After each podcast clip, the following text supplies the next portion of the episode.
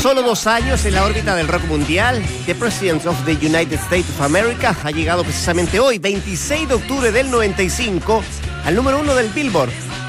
Estos chicos de Seattle, que han sido encasillados por la prensa especializada en la corriente de los post-grunge, arremeten fuerte como una de las grandes promesas de la música del país del norte. Con Lamp, arrancamos, entramos a la cancha a Candura.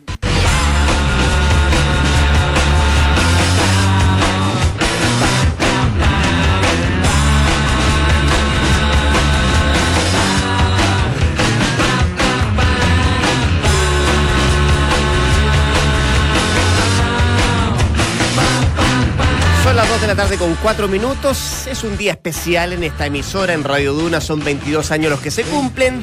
22 años mirando hacia atrás, 22 años mirando hacia adelante o proyectando hacia adelante en nuestra consigna. ¿Cómo les va, muchachos? Buenas tardes. 63 años. ¿Qué tal, Rodri? ¿Cómo estás? Hola, Rodri. Felicitaciones ¿ah? Sí, A toda la radio. A toda la radio. Tú eres parte ya hace un, hace un buen tiempo de todo lo que has logrado. Así que, de verdad, con, con mucho cariño, agradeciendo este año donde recién nos incorporamos. Así que ojalá que sean los 22 años que sigan junto a ustedes. ¿Ah? Es lo que yo. Vamos al 95. Lo que pasaba en el 95. A ver, me Tenemos parece. un técnico de la época, al Lulo, Jorge Socias en la línea telefónica, que estaba en la Universidad de Chile en ese entonces. Jorge, ¿qué tal? ¿Cómo le va? Buenas tardes. ¿Qué tal? Muy buenas tardes. Acá está Dante Poli, Valdemar Méndez, Claudio Palma, y al igual que, y al igual que nosotros también está de cumpleaños don No Jorge. Así que muchas felicidades, Jorge. ¿ah? Ah, muy amable, muchas gracias. Selecto panel, pues. Selecto panel. Así es que nosotros estamos cumpliendo 22. No le vamos a preguntar cuándo está cumpliendo usted, don Jorge, ¿ah? pero, pero no, mucho tiempo. No tengo problema Sí. de la edad. Mientras más cumpla, mejor. Eh, Lulo, em, cuando, a, propósito de lo que estamos celebrando acá en la radio, estos 22 años, y que miramos 22 para atrás al 95 y proyectamos también lo que podría pasar el 2039, eh, ¿qué, qué recuerdos tienes tú de, de- de aquella época, del, del 95, de ese año, eh, como técnico? ¿Qué, qué se te viene- ¿Qué es lo primero que se te viene a la cabeza? Bueno, la- el agradecimiento de, de la hinchada de la U, de la gente de la U, esa masa que estaba tan ansiosa de poder lograr un campeonato que se logra el año 94 y que vuelve a repetirse el año 95. Eso es lo que más me, me llama la atención a mí, lo que, lo que fue eh, esa estadía en la U, con el agradecimiento de la gente y haber tenido la suerte de haber sido el técnico que volvió a la U al sitial que siempre debió haber estado. Eh, bueno, eh, uno, se acuerda también de, eso, eh, de esos momentos. Eh, el año anterior, el 94 y el 95, fueron los, más, los más peleados también en, términos de campeonato con, eh, con el archirrival, en este caso la Universidad Católica, ¿no? Sí, bueno, Católica, que era el equipo favorito, era el de la gran inversión, que todo hacía suponer que era el- el campeón. Nosotros, en base a, a mucho esfuerzo, a mucho sacrificio, a un gran grupo de, de jugadores que supo sobreponerse a todas las dificultades que tuvimos, porque no, no fue fácil, fueron demasiadas dificultades con el tema económico, con el tema dirigencial, y gracias a ese gran grupo humano que se logró formar, fue los méritos que dio, haber logrado dos campeonatos y haber devuelto a Universidad de Chile a, las primeras esferas. Eh, qué- qué- eh, gusto saludarte, Lulo. eh, y, y felicitarte por el cumpleaños. Gracias, muy amable. Eh, Lulo, eh, yo he conversado con varios jugadores eh, de la U que estuvieron esa tarde gloriosa ahí en el Estadio del Cobre del, del Salvador. Por ejemplo, Bernabé Vargas me decía, en verdad, yo que jugué en Independiente, en Argentina, con estadios llenos, con 40.000, con 50.000, 60.000 personas, nada fue comparable a esa tarde de tensión y de, y de nervios. Se durmió poco y, y- y los recuerdos están de esa vuelta olímpica, de, de- la hinchada eh, que viajó por muchos kilómetros para estar ahí rompiendo las redes. Fueron, fueron tantos años sin, sin ser campeón, pero fue un partido especial además. eh, salpicado de, de- del que si fue penal o no fue penal, tiene que haber sido una tarde infartante, ¿no? Bueno, no solo una tarde, fue toda la semana bastante extensa, bastante complicada.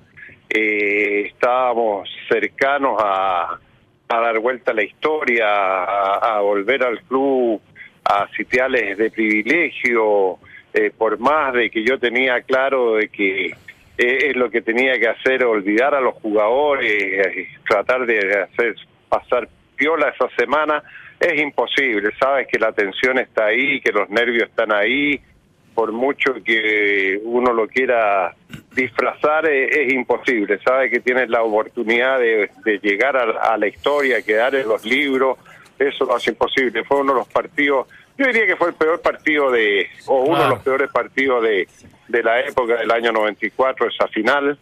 Eh, muy tensa, muy difícil, muy complicada. La historia si fue penal o no fue penal, mira, creo que en el primer tiempo un penal más grande que ese.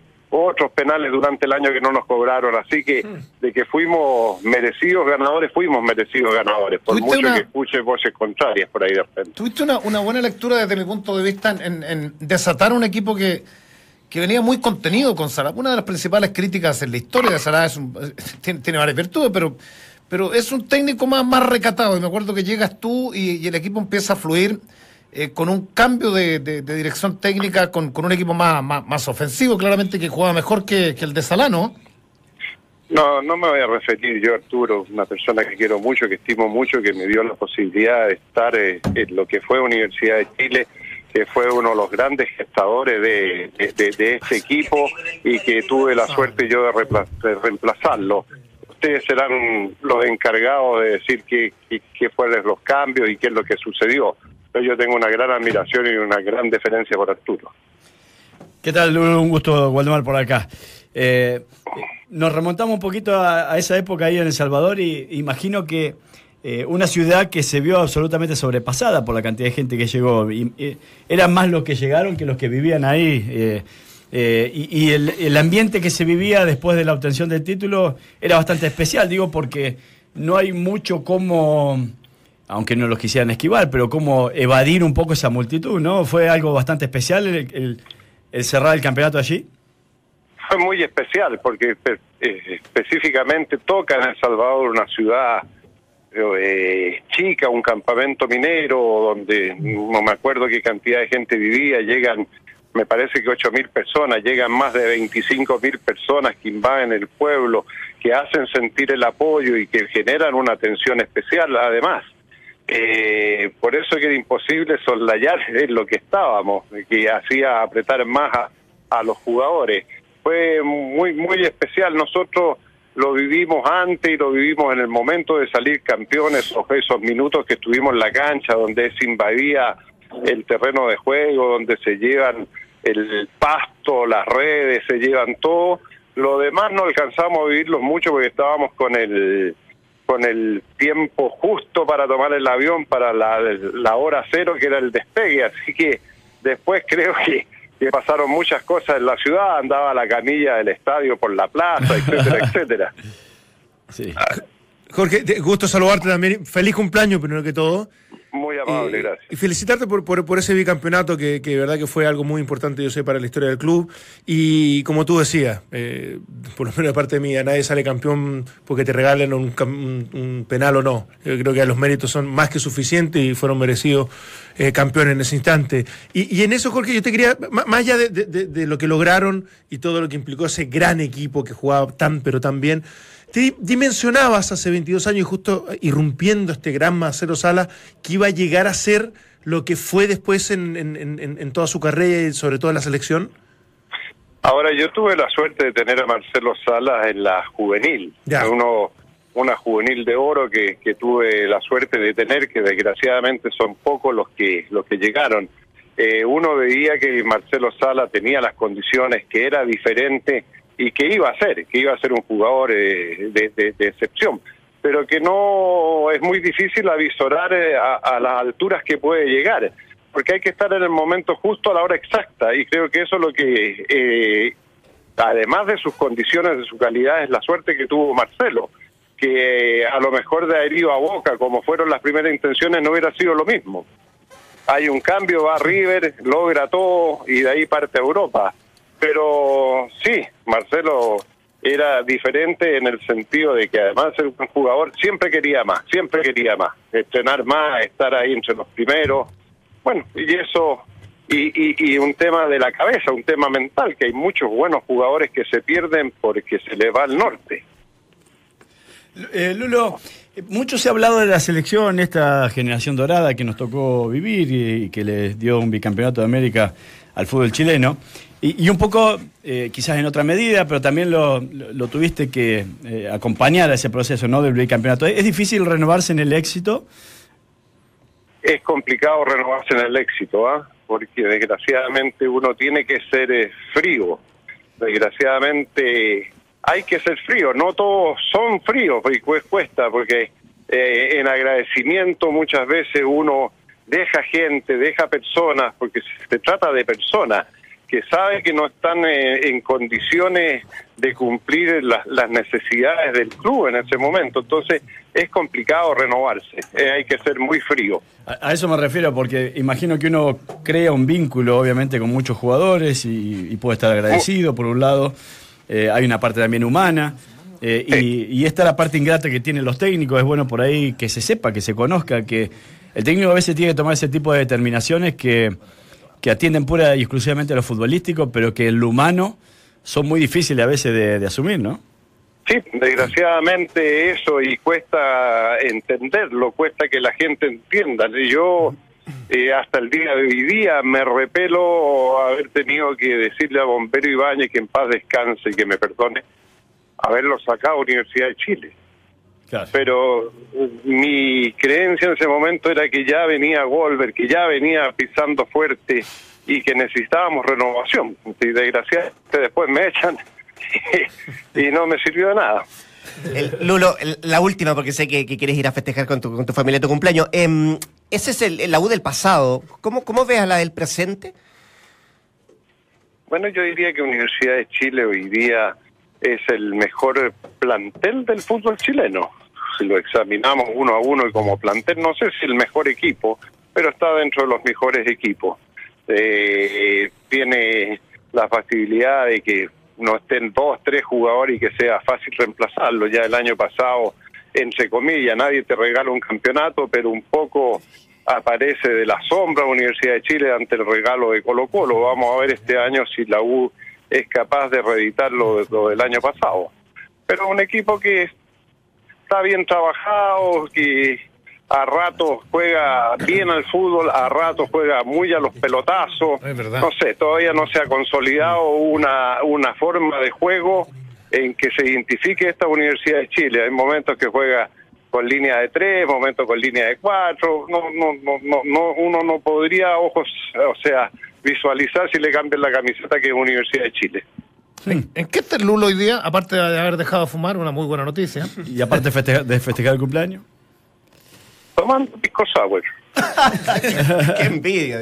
Eh, no, estamos en cosas particulares, en repuestos de auto, amortiguadores, línea Chevrolet y esperando que alguien se interese por un viejo, porque algo, algo sabrá. Qué difícil. Muy bien, ¿eh? Lulo, insistimos, muy pero muy feliz cumpleaños y gracias por esta, por esta conversación, remontarnos al pasado 22 años atrás, em, destacar las cosas que hiciste ahí como técnico de la U y también, claro, es lo que decías tú, mirar un poco también el presente. Así que muchas gracias por esta conversación, Lulo. Muy amable, un abrazo a todos ustedes, que les vaya muy bien. Igual. Hola, les habla Mario Salas, amigos de Radio Duna. Sé que están cumpliendo 22 años, quiero decirles que sigan en esta senda de seguir aportando cada día más al engrandecimiento de Chile a través de las, de las comunicaciones. Un saludo grande y que cumplan muchos más. Mario Salas. Bien el comandante. Ah, bien el comandante. Muy bien el comandante. Eh, bonita época esa del, del, 94-95, irrumpe. Es que los 90 fueron una linda época de fútbol chileno. Llegaron, llegaron jugadores, no digo que ahora no, pero, pero llegaron en cantidad jugadores, no sé si de primer nivel, pero que rindieron muy bien. Otros de primer nivel, definitivamente. y, te una cosa, se establecía cuartos de final como casi un mínimo de, los de los que participaban en Copa Libertadores. era, permanente finales de Copa Libertadores, semifinales, cuartos de final como si nada, entre comillas. Entonces era, era un momento como eh, Francia 98, toda esa época del 97, 96, 97 con clasificatorias para allá. Entonces yo, yo, siento que fue un, una década eh, muy buena, excepcional, incluso desde el juego, que de repente uno los vía por los resultados, pero se lograban resultados que, nosotros de hecho lo hemos criticado mucho, pero desde el buen juego también. Desde el buen juego de los buenos, Pero de los Tor- buenos torneo- planteles. torneos largos, Torneos además. largos. mu- mu- No, y la categoría de los refuerzos. La, la- La la categoría de los nostalgia refuerzos. que Yo no sé salimos qué- nosotros en esa época Yo también. me acuerdo No. que en esa época vino Ivo Basay, ¿te acordás de México? Sí. Y ganaba en el 98, o noven- de ahí en adelante, de- que ya se, se queda en el fútbol local, ganaba lo que algunos jugadores hoy incluso no ganan. ¿A qué me refiero? Era, era mucha la plata que ganaba y solo los más, lo- eh, un grupo muy selecto de, jugadores de hoy día ganaba lo que en aquel entonces ganaba Ivo Basay. Entonces lo represento en él no por, por, eh, por caerle a él, sino por decir, bueno, que a veces la inversión también redunda en la calidad de lo que traigan. ¿no? Cierto, de hecho, incluso años antes, el 94, la Católica es una gran, gran, gran inversión en ese entonces por, eh, por el Pipo y por, eh, por el Beto. Sí, el Beto. No, Sí, Charlie Vázquez. do- dos de varios más. Llegó Maestri, Sí, Flavio, Maestri. llegó la- Ricardo Lunari, la Flavio Chile. Maestri, bueno, Leo Rodríguez, Marcelo Claro, que en, el, Espina. que en el caso del, de- del Pipo del Beto reeditó una, una dupla que funcionó a la perfección en San Lorenzo de Almagro. Eh, yo creo que es verdad. Es, es- es- es Nos malo. ponemos nostálgicos. Yo si creo que- hacer recordar, yo lo creo que ponemos yo No, está que es bien. malo hacer comparaciones. negro. Estamos mirando Yo por creo- ahora los 22 de Sí, atrás. sí. Yo creo que somos muy dados en este país a hacer comparaciones. Ayer fue estuvo de cumpleaños Elías y, y- y también se- lo- los focos de discusión es más Elías, es más Vidal. Nos gusta eso que es nocivo, ¿ah? Te creo yo. Pero ¿viste la decía pregunta? del día. El, ¿No? Dante, el Dante Poli de, los de los 90. Si quién era mejor, Elías No, o no, Dante, no, pues- no, No, no tergiverse, no tergiverse, no, Valdés. Eh, Es Elías Figueroa. ¿Cómo le gustaría saludarlo para el día de su ¿Cuál es la- cumpleaños? con, con qué frase? ¿Con qué frase? Como el Dante Poli de los 90, como el mejor de los De los mejores, 70, de los 70, como el mejor de los mejores. Oh, 23%. Esa, dejate. Simplemente Don Elías. Cuando yo lo veo, Simplemente Sí, porque uno, Elías. yo lo vi jugar, eh, me- fui del foco de lo que quería establecer, pero yo lo De vi las jugar comparaciones. tardecito, pero ayer, escu- ayer escuchaba al simpático, porque es muy simpático, al Guacho Castro, que contaba una historia de, de Elías Ricardo Figueroa, que uno de los peloteros en esos años cuando brillaba en el fútbol uruguayo era Paco Casal. Pelotero.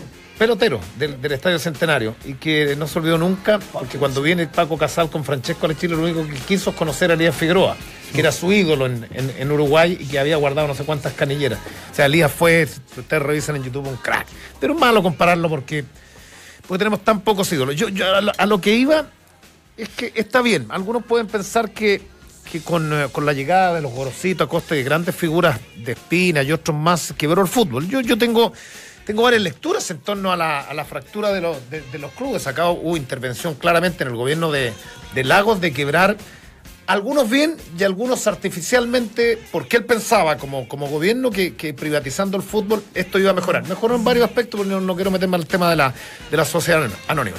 Pero lo que sí, al ser hinchas, se podían cometer errores, pero los tipos eh, siempre querían lo mejor y traían, en ese entonces Jorge Claro pensó en un Gorosito, en una Costa, Dragisevich en ese entonces eh, pensó en Marcelo Fabián Espina, que no lo compra con platas de Colo Colo.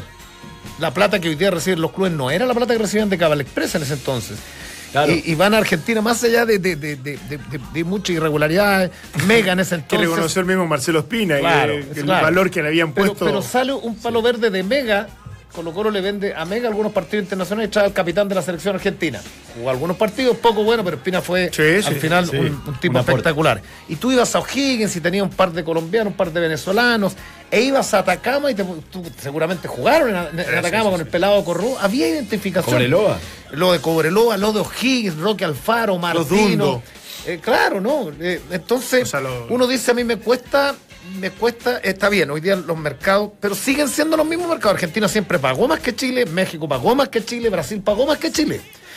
Pero había un tema distinto. eh, que los, que los tipos que llegaban, los Conrachela Guachipato, los Dragise Menichetti, los Jorge Claro, eh, que eran tipos que, que eran tan apasionados que querían lo mejor en términos futbolísticos. Se podían endeudar más o menos. Con pero pasamos, pero Había una intención de, de- Claro. de- de- de mejorar al club, más allá que las decisiones no Bueno, siempre eran las ¿cómo se llama correctas. Canterjani, pero pasamos de eso a profesionalizar la actividad, que los clubes tuvieran ingresos y pasan cosas como la de ayer que fue penoso. O sea, ayer Antofagasta podía llenar el estadio y los dirigentes dijeron no, seis mil personas. Entonces pasan ese tipo de cosas que contravienen eh, el sentido Sí, del claro. fútbol, el arraigo del fútbol. Ayer salió una encuesta en Adimar, no la política, Adimar del fútbol, y a uno le da pena, por ejemplo, que en Concepción no sean más hinchas de Concepciones del Vial que los de Colo Colo y de la U.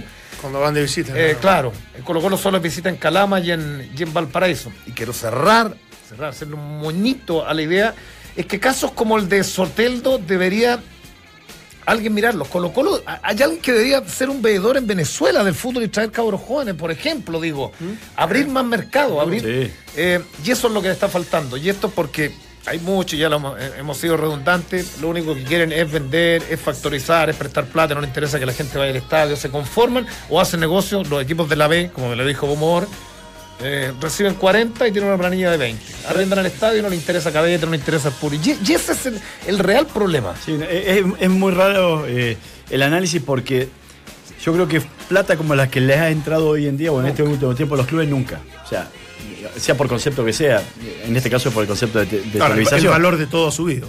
Sí, está bien, pero sin ah, embargo. Está pero proporcionalmente hablando, lo que te costaba ayer, hace 22 años, 100, hoy te cuesta 1000. Tenías que pagarle. Un club, como tenías que pagarle. un club como no, se trajo a Raúl Aredes, que lo repatrió de México.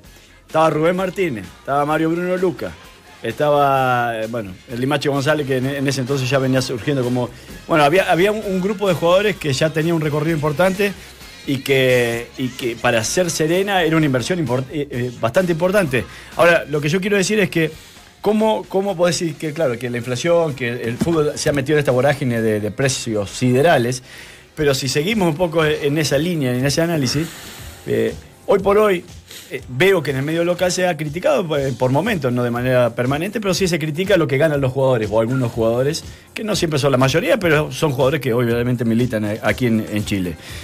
Eh, y que claro, a si uno lo ve... Yo no, yo no sé, tenía una persecución con un tema que, no que, ni siquiera está en la discusión del fútbol, lo que pueda ganar Paredes, o sea, está bien. No, yo creo que se asocia, a los fracasos internacionales. A eso, es lo que quiero llegar, porque cuando uno...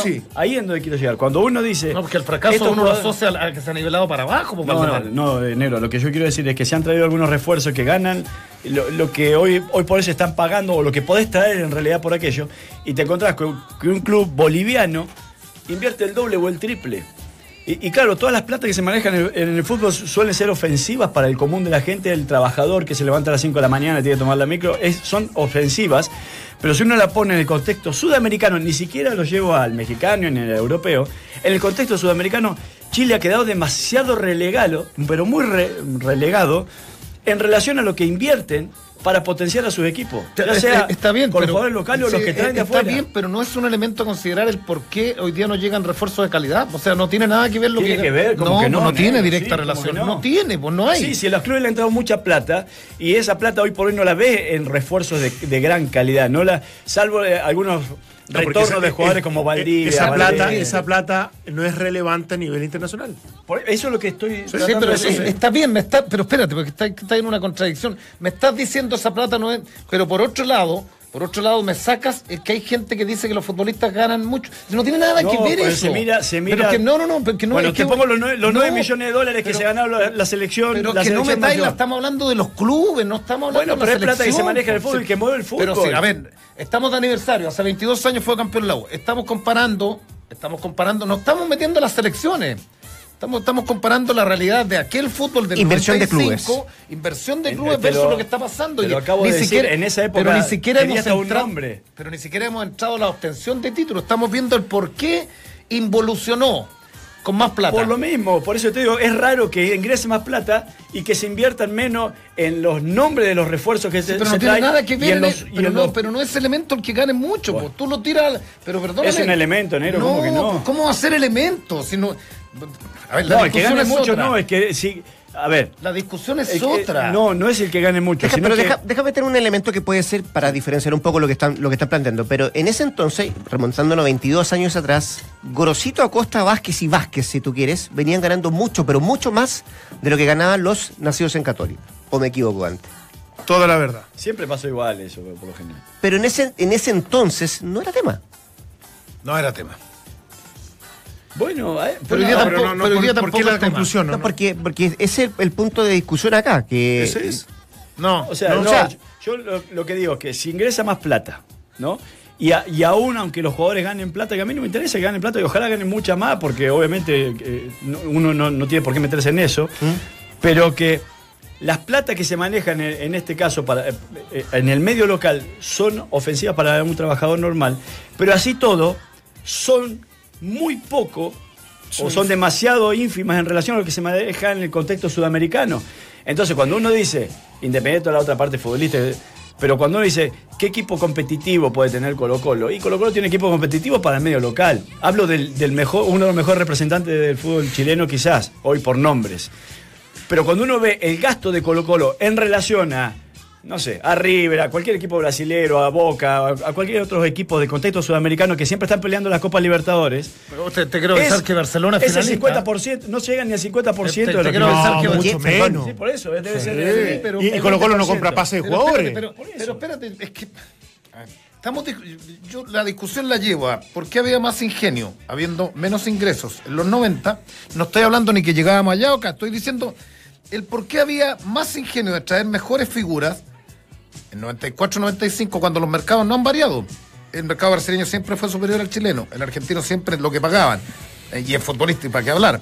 El mexicano desde los tiempos Reynoso, desde los tiempos de Reynoso que se pagaba más que en Chile. Sí. ¿Cierto? De pronto por, no- por eso se fue Marcelo Sala River. porque- Claro, de pronto se equilibró un poquitito la balanza con, con Colombia, pero yo creo que estamos pagando más que en Perú, más que en Bolivia trabajando, y más que en Ecuador. Basta, absolutamente.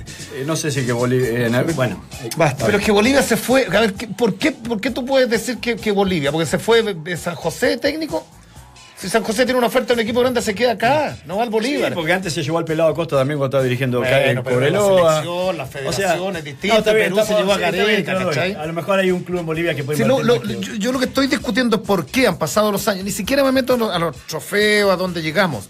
El por qué hoy día, el, el por qué llega tanto refuerzo que no es aporte. Es- es- es- esta re- este reglamento de que hagan jugar a los cabros chicos a mí me parece que es notable. Si no, los guerras y otros más no hubiesen jugado. Acá los equipos, los, los equipos de segunda línea, los equipos de segunda línea prefieren copar con extranjeros baratos con, con extranjeros baratos y no darle la opción porque no hay trabajo para abajo. No es que no haya, no hay trabajo en los San Felipe, en muchos, en muchos equipos. Sí, ese es el tema.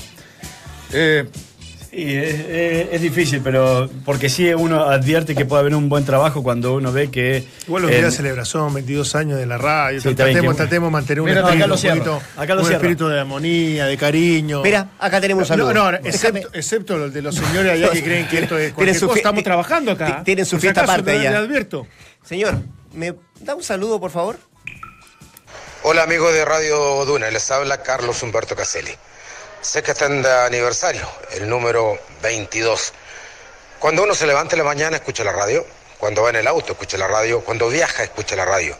La radio siempre va a ser la prioridad para todos nosotros que nos gusta saber de deportes, de noticias y algo más. Quiero mandarles un abrazo cariñoso y que sigan por muchos, muchos años más. Saludos para todos. Chao, chao. ¿Qué saludo? ah? Carlos Humberto Caselli. Vamos a una pausa y seguimos, seguimos conversando, seguimos analizando y mirando. fuera micrófono hablando de lo mismo. Es que No, basta, ¿no? escuché a Carlito, gracias, Carlos. Gracias. Porque- gracias, Carlos, Carlos. gracias, Sala. A todos, a todos los que nos Así van a dar salud en un rato más. Em, saludemos a nuestros auspiciadores. ¿ah? Sketchers, porque tu día dura más de 90 minutos. Sketchers, Relax Fit de Sketchers es la comodidad y el estilo que tú siempre vas a necesitar. Ingresa a Sketchers.cl, ahí eliges tu modelo y lo disfruta con cada paso. Ese modelo también, ¿ah? Lightning. Now with laces. eh, 22 años. Si esperas una oferta para comprar lo que tanto quieres, Easy, cumple tu deseo. Elige los productos que quieras para que tengan descuentos en el Cyber Monday. Busca tu producto en easy.cl, ahí copias el código y lo ingresas en la sección Easy cumple tus deseos. Elige tus favoritos y hay espectaculares descuentos. Descubre mucho más de esto en easy.cl. Ahí está la página www.easy.cl. Siempre nos dice, vivamos mejor. Vivamos mejor. Son 22 años que está cumpliendo Duna, son 22 años que vamos a mirar para atrás y que vamos a 22 años que para atrás No había redes sociales, no, No, había, no había- no había, nadie, nadie se metía ni invadía la vida privada de nadie, que era Se destapaba ese año el Windows 95. ¿En serio? Sí. Windows 95. Nadie te sacaba una foto en un bar. Qué lindo. Sí, señor. Claro, nadie decía, exponía "Bueno, públicamente. buenas tardes", weón. listo. Vamos a Además, por proyectar del teléfono si querías hablar con alguien. Ah, nos vamos al futuro. ¿Qué, qué va a pasar en el Después 2000 del ¿Qué va a pasar el 2039? Yo no voy a estar vivo. No, yo que. Yo no llego. ¿No? Yo no, sé si llego. el optimismo que hay acá. no llego. Los del bar van a seguir en lo No, que están, va ¿ah? a ser el único vivo. No, y 22 años después van a estar discutiendo la misma hueá que están discutiendo ahora. Bueno, si si Una pequeña pausa, seguimos festejando 22 acá en Duna. Ya volvemos. Hola, aquí el Feña González. Quiero mandarle muchas felicidades a Radio Duna por sus 22 años. Dos escapadas a la playa, seis partidos de fútbol, nueve tardes en terrazas con amigos, ocho favores del tipo me- gratis. Hola a todos los amigos de Radio Duna, les habla Erika Olivera y hoy les envío un gran saludo en su aniversario número 22. Pásenlo bien, chao chao.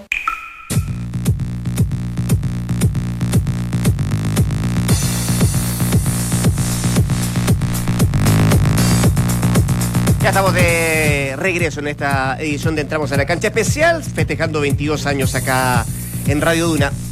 ¿Existe la posibilidad de que podamos repetir, el- repetir el saludo de, de Fer González? Porque lo quiero escuchar Dante. Que no, Yo quiero escucharlo, no- escuche bien. ¿Y si nos pueden dar retorno acá en la sala, puede ser?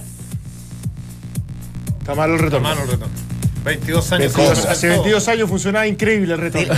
Dile a Richie, hay que decirle a Richie que se saque el, el guante de box porque no puede. Ah, la- pero acá, acá, Ahí acá. está, Dale, ahí está. dale. Se Ahí escucha. Ahora sí. Me puse fono.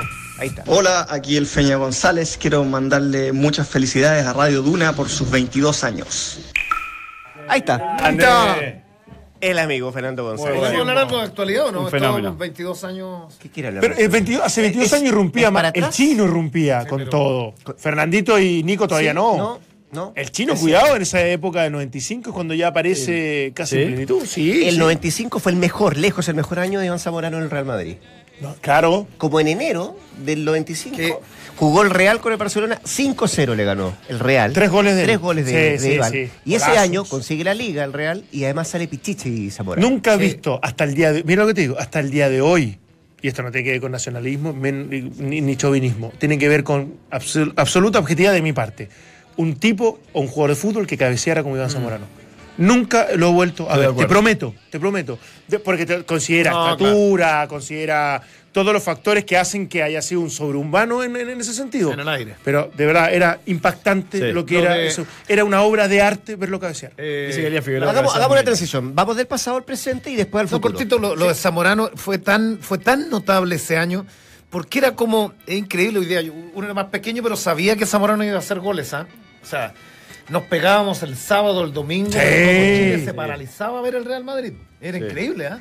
Era de los pocos A mí jugadores que me estaba tocó una gira a la. Católica cuando viajamos en esa época, 94, cuando él estaba en el Real Madrid y nos fue a- no- lo fuimos a visitar, nos recibió en esa No, época. un tipo- un tipo que en ese sentido yo me saco el sombrero. Sí, de verdad que es un tipo muy amable, cariñoso. Sí. eh, impresionante, impresionante, de verdad que sí. Impresionante. No, Impresionante. cortito, en- en- Y, y en ese año, él y quién Ya más? hablaba español. ya hablaba Él- con tono español. ¿Y quién más estaba jugando Chaval, Era trilingüe. no, me dijo, chaval, qué Era futuro Iván. que tenés. Era Zamorano. Solo Zamorano. Solo ¿sí? Zamorano ju- jugaba en Europa en esos ¿Qué? años. Solo Sí, pero hubo Rubio, ¿te acuerdas que Ah, claro. por ahí de alguno habían En dos Suiza. o tres? Bueno, Rubio- En Rubio el, llega por en más de un- San Gal. Sangal. Pero Rubio llega por más de un millón de dólares. Por más de un millón de dólares al Boloña.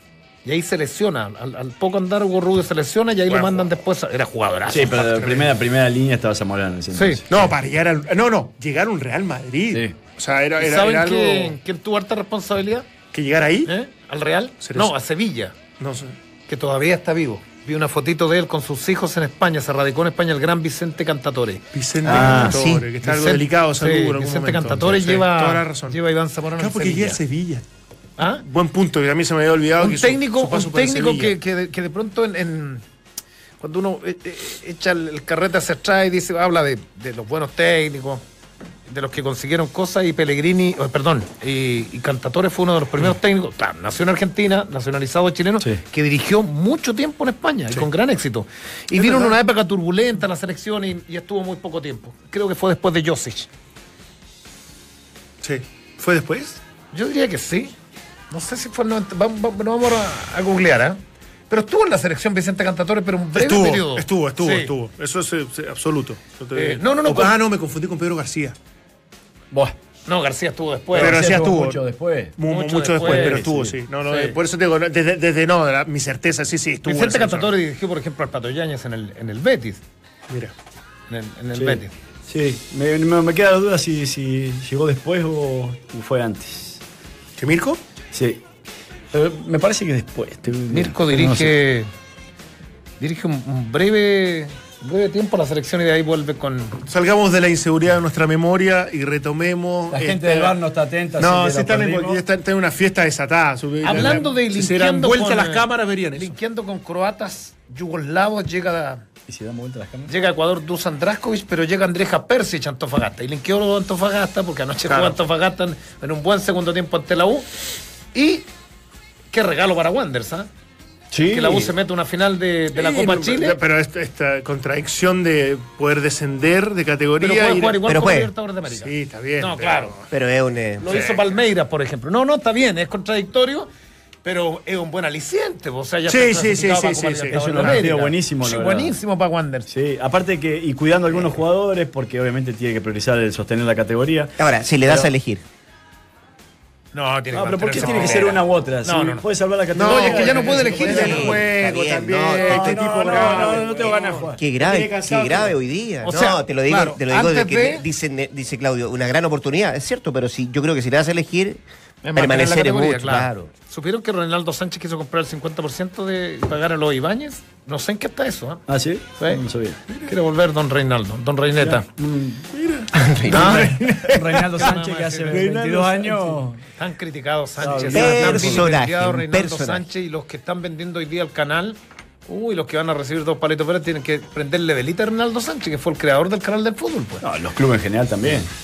Los clubes, por eso digo. claro, sí. No, claro. Bueno, Deja, deja- tú decías Cantatore, Vamos llegó, al llegó el vamos. 80 Cobreloa. Oh, ¿Ya? qué campaña. Y después el 94-95 se fue como técnico al Tenerife. o sea, no dirigió la selección chilena. Estoy buscando, tranquilo, voy ahí, te estoy... Pero es que también. Tenerife. Sí, lo sé. Tenemos una hora de programa, viejo. ¿Ya? Oh, esto silencio. No, esto silencio no te Pero rellena. Aparte, rellena, no, ¿sabes qué? Aparte, hoy día de taco de allá aquello. En el radio te dicen rellena y hablé 25 minutos. pues. ¡Oh! Opa. Fuerte Pero acusación. sabes que desde la agresividad y de, mira, de, de- de la ofensa incluso. Oye, cortito, eh, buen Basta segundo con tiempo el cortito. Antofagasta. Buen segundo tiempo Antofagasta. El primero se. Ah. lo, lo lee bien Larcamón porque claramente la U lo busca mucho por fuera, con los externos, con Monzón que salió lesionado, prende la. Y la- Pinilla la- también, la- ¿no? Sí, las alarmas, pero claro, y Pinilla también prende la alarma porque Oseyur está lesionado y en una vez se Sí. queda sin lateral izquierdo para, para el fin de semana Sí. ante, ante Católica.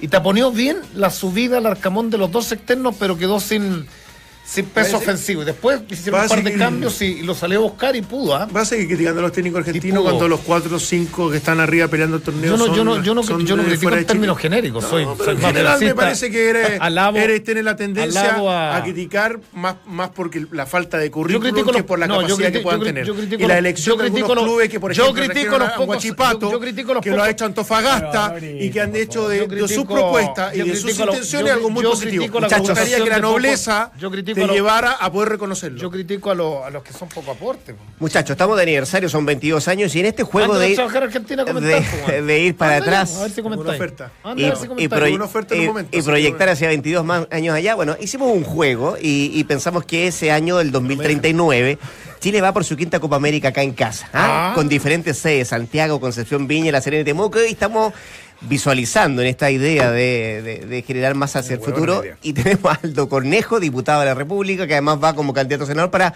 para jugar un poco con esto. ¿Qué tal, Aldo? ¿Cómo te va? Buenas tardes. ¿Cómo está usted? Muy buenas tardes, encantado. Oiga, gracias por atender la llamada, gracias por, eh, No, por, prestarse para esto, ah, para, para proyectar el futuro que tiene mucho de, de- de visualizar lo que podría venir. Y lo ponemos ahí como, como usted, Capaz el que se creador. como, se haga como presidente. Se ve- el- ah, 22 quizás, años más. en- estamos hablando de 22 años más, Aldo. ¿Cómo, cómo se Sí. proyecta en lo personal? Es medio difícil 22 años más. ya, Sí, no sé no sé si voy a llegar, voy a, voy a vivir 22 años más. Pero sí, porque 22 años más significaría que tendría como 60, 84, 85 años. Y bueno, la esperanza de vida y Ha es, es más. crecido, o sea, Sí, expandido, ¿no? pero no- yo no me hago muchas expectativas porque soy un gran, fuma- soy- Un gran soy fumador. fumador. Ah, bueno, bueno.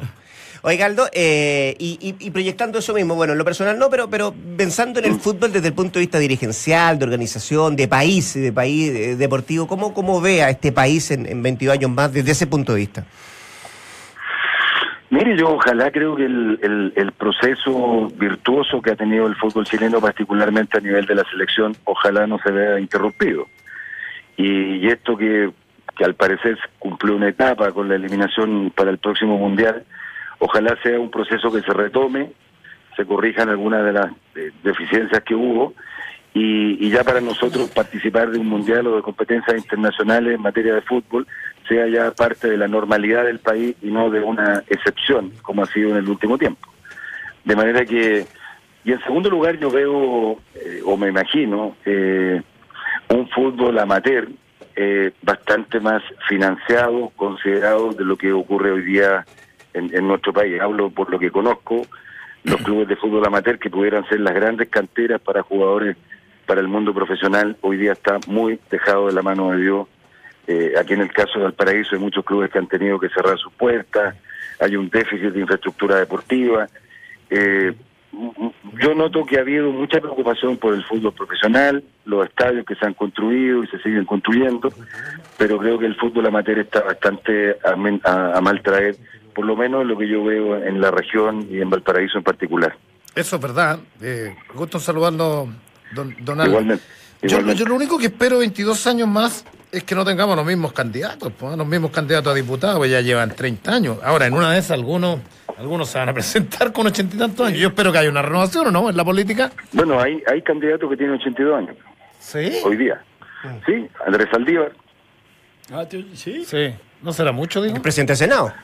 ¿No creció? Eh, Exactamente, Andrés debe tener 80, 81 años, sí. Nosotros en la en la lista de la democracia cristiana al Senado en la quinta región para una una candidata que tiene 83, 84 años también. Pero mire, ¿sabe qué? Ese es un debate eh, que tiene un fundamento teórico, porque la primera reacción es, eh, y, con, y, y muchas veces con fundamento, decir, mire, no es bueno que una persona sea candidata tantas veces a tanta edad. Bueno, para eso la única posibilidad es ponerle un límite a la reelección, uno o dos periodos, y, y para su casa. Pero también hay un contraargumento, porque la gente es la que elige. Y si usted tiene la posibilidad de votar, votar por un candidato que tiene 82 o por uno que tiene 40, eh, es su decisión. Y por tanto hay países del mundo donde, recuerde usted, por ejemplo, el senador Kennedy en, en Estados Unidos fue senador hasta que se aburrió y lo reelegían con una bastante una amplia mayoría. De modo que ahí hay, hay dos opiniones que son respetables, pero en todo caso yo tiendo a pensar que como están las cosas en Chile, porque la política no goza de buena salud, eh, creo que sería bueno eh, ponerle un límite a la reelección de los parlamentarios. Aldo, Uno, dos periodos. por Sí. Aldo, gusto saludarlo. Más allá del fútbol en sí, en 22 años uno podría creer o pretender que el deporte fuese para el Estado algo re- relevante, algo importante, algo determinante para la salud, para, para, para, para un futuro mejor, desde todo punto de vista. Vamos a, ir, vamos a ir inmersos en, en, en una desidia en general de los distintos gobiernos, eh, de que en general no se le dé la, la prioridad o la importancia que, que tiene, por lo menos desde mi punto de vista. Yo le voy a contar mi, mi experiencia personal. Yo soy nacido en Curicó, que es una tierra de ciclistas. Sí. Eh, yo fui, corrí en bicicleta desde, muy, desde los 13, 14 años. Fui compañero de ruta de dos grandes ciclistas chilenos como fue Roberto Muñoz y Manuel Aravena. ¡Oh! monstruo. Eh, corríamos juntos en el mismo equipo y corrimos juntos muchas veces. Después ellos se dedicaron al ciclismo y yo me, dediqué, me vine a la universidad. Pero lo cuento porque yo vi, por ejemplo, un deporte que le ha dado en el país, ha tenido muy buenos ciclistas y podrían haberse proyectado internacionalmente. La nula, nula ayuda que el Estado chileno tuvo con ellos. Habían ciclistas que corrían sin almorzar, eh, sin comer, no tenían vitaminas, en fin.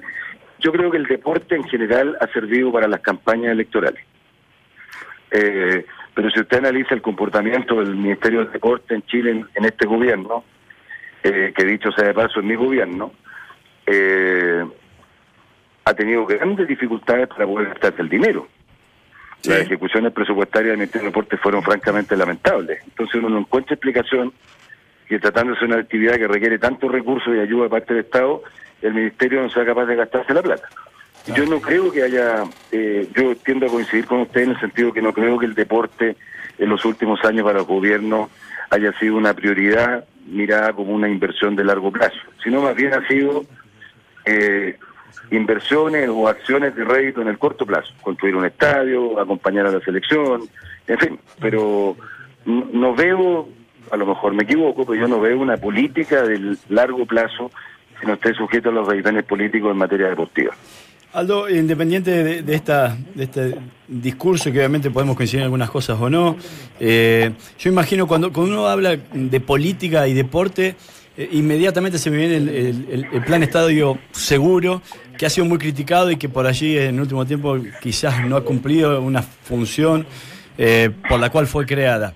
Si imaginamos o nos remontamos 22 años más, eh, imagina que esto se pueda perfeccionar, de qué manera, o, definitivamente podremos erradicar la violencia de, los estadios y devolvérsela a la familia, a, la asistencia. Mire, yo no, a ver, dos cosas. Yo no creo que la, eh, el tema de la violencia en los estadios, no creo que la única solución sea eh, con medidas de carácter policial o judicial. Yo creo que detrás de eso hay un problema cultural. Porque yo asocio, por ejemplo, una gente que va al estadio y comete desorden o vandalismo, es el mismo personaje que hace el mismo vandalismo en la calle que raya las murallas, que eh, hace necesidad en la calle, que toma alcohol en la calle, que bota las botellas, la basura. Yo creo que nosotros tenemos un problema cultural muy fuerte en el país que se expresa en tener eh, en tener un, un descuido muy generalizado respecto de los bienes que nos pertenecen a todos.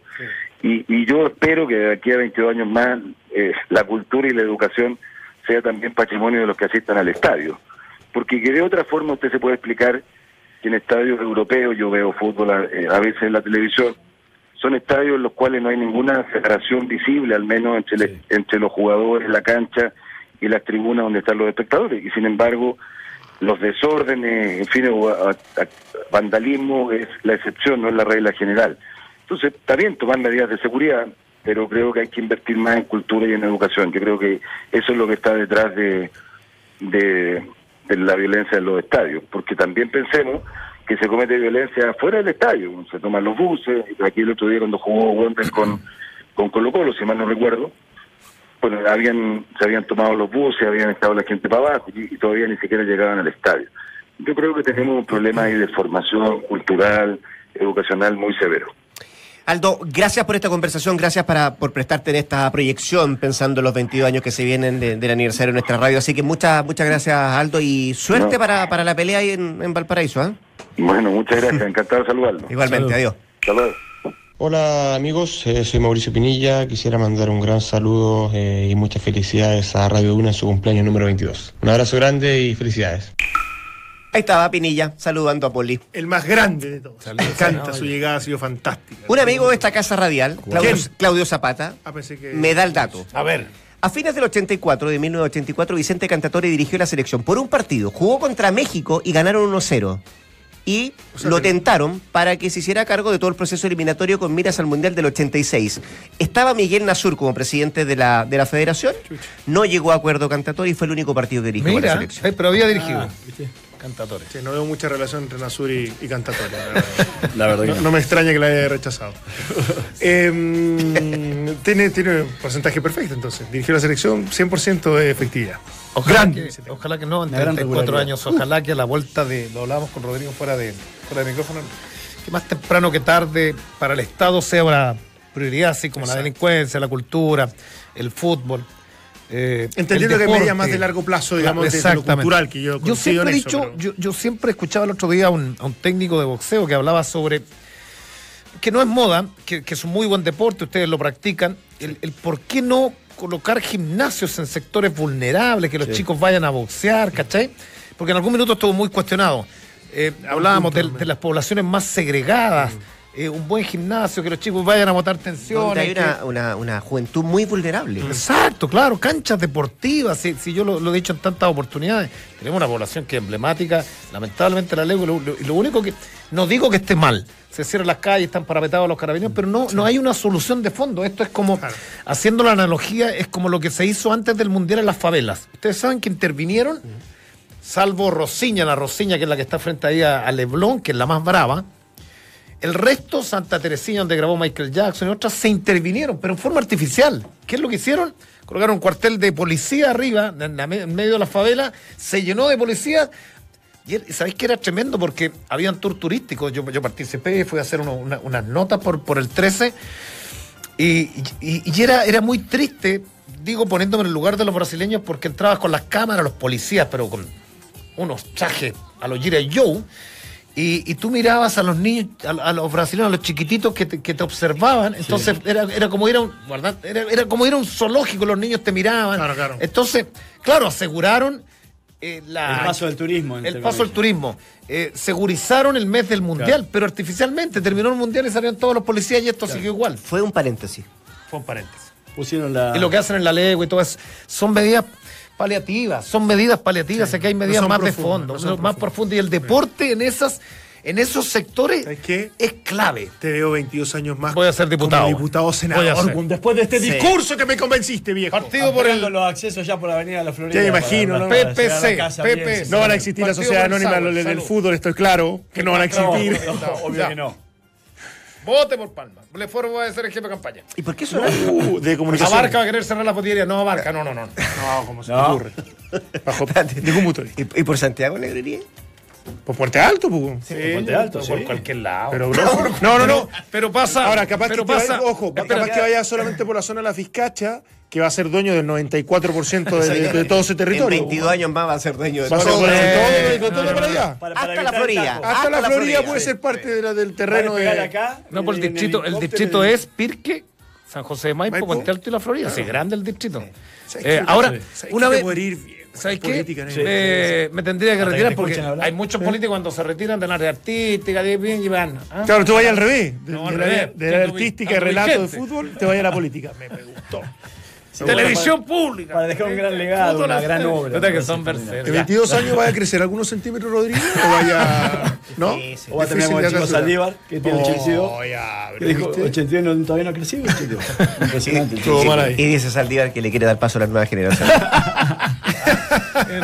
Ahora fíjate la diferencia pero lo siguen votando si no es culpa de de él. la señora de la mesa enfrente acá a, esta, a la mesa nuestra. ¿Mm? Fíjate que los tipos serios, mira, nosotros estamos tomando mate, tranquilo. hay que celebrar, pero allá si no hay que celebrar con de los 22 años de la celebrando. radio. No todos los días se Con- con 22 vino años en espumante, esta en realidad. La religiosa que- radio. Mira, mira. ¿Sabes qué bueno? Salud, me gustó. Mira, que mira cómo suena, mira, mira. 22 años junto a, a Duna. Supieran que es agua esta cuestión. Claro. Agradecerle a Duna, agradecerle a Duna por, no, habernos acogido, por abrirnos, por abrirnos la, la puerta. Eh, Es el programa más nuevo que hay. Es el programa más nuevo, nos ha ido muy bien, gracias a Dios. Así que gracias Rodrigo, gracias Ana también. Eh, ¿Estás contento acá de- de Estoy muy contento. ¿Ustedes están- no están contentos? Todos Sí, estamos sí, muy pero te, contentos. Ah, pongo- te, bueno. pongo- te, te agazapaste, Sí, te pusiste estoy- la defensiva. ¿Qué Muy- pasó? muy contento, muy ¿Qué, qué- contento. qué dije yo? Hablo- hablo- Abarca está feliz. Voy a llevar el corazón por siempre. Lefort también. Si tuviéramos, si tuviéramos la cámara 360 acá, la No, felicidad no, que hay no. al Pará, otro lado. vamos a girar una. voy a girar una. No, no, no, no gire. La gente No se puede enterar de lo que está pasando ya. Sí, ahí está. El Esa- bar llegó a Latinoamérica. En nuestro streaming pueden ver, ahí está. Ah, eh, bájala, bájala un poquito, Valde. Bájalo un poquito. Ahí mira, cómo, están festejando. Se, viene, se viene el lanzamiento, pero pesado en la tarde. ¿Sabes qué? Mira, mira quién apareció ahí. Mira, mira, Loreto, mira. Ella nuestra. Que no se arranque, que no se arranque. Ya, por Loreto. Eh, la linda. Dijeron cámara y salió, llegó el tiro de Loreto. Oh. Bueno, así estamos llegando al final de esta edición de Entramos a el la programa Es un programa especial. eh, nos damos la libertad, la licencia de poder eh, permitirnos esto, Sí. de mirar Para compartir con la 22 gente. para atrás. Son 22 años los que cumple Duna y proyectar también lo que podría pasar en el 2039. Así es que gracias por estar acá, muchachos. Y gracias a ti por recibirnos acá. Así ¿Verdad es. que llegamos con la carpetita, con el proyecto? El señor Álvarez dijo, adelante. Me encanta. Nos juntamos no, el nos lunes. condicionó todo eso a Sí, que bueno. fuera el conductor, pero bueno, tampoco se podía tener todo. Había que negociar. No podía ser todo tan. El lunes Mágico. volvemos con la contingencia en la actualidad. Después, además de el clásico universitario. Muchas cosas que conversar, que lo descansen, lo disfruten y que estén muy bien. Buen Son fin de 22 de semana. una. Sigan la compañía del 897. Un abrazo. Un abrazo. Rodri.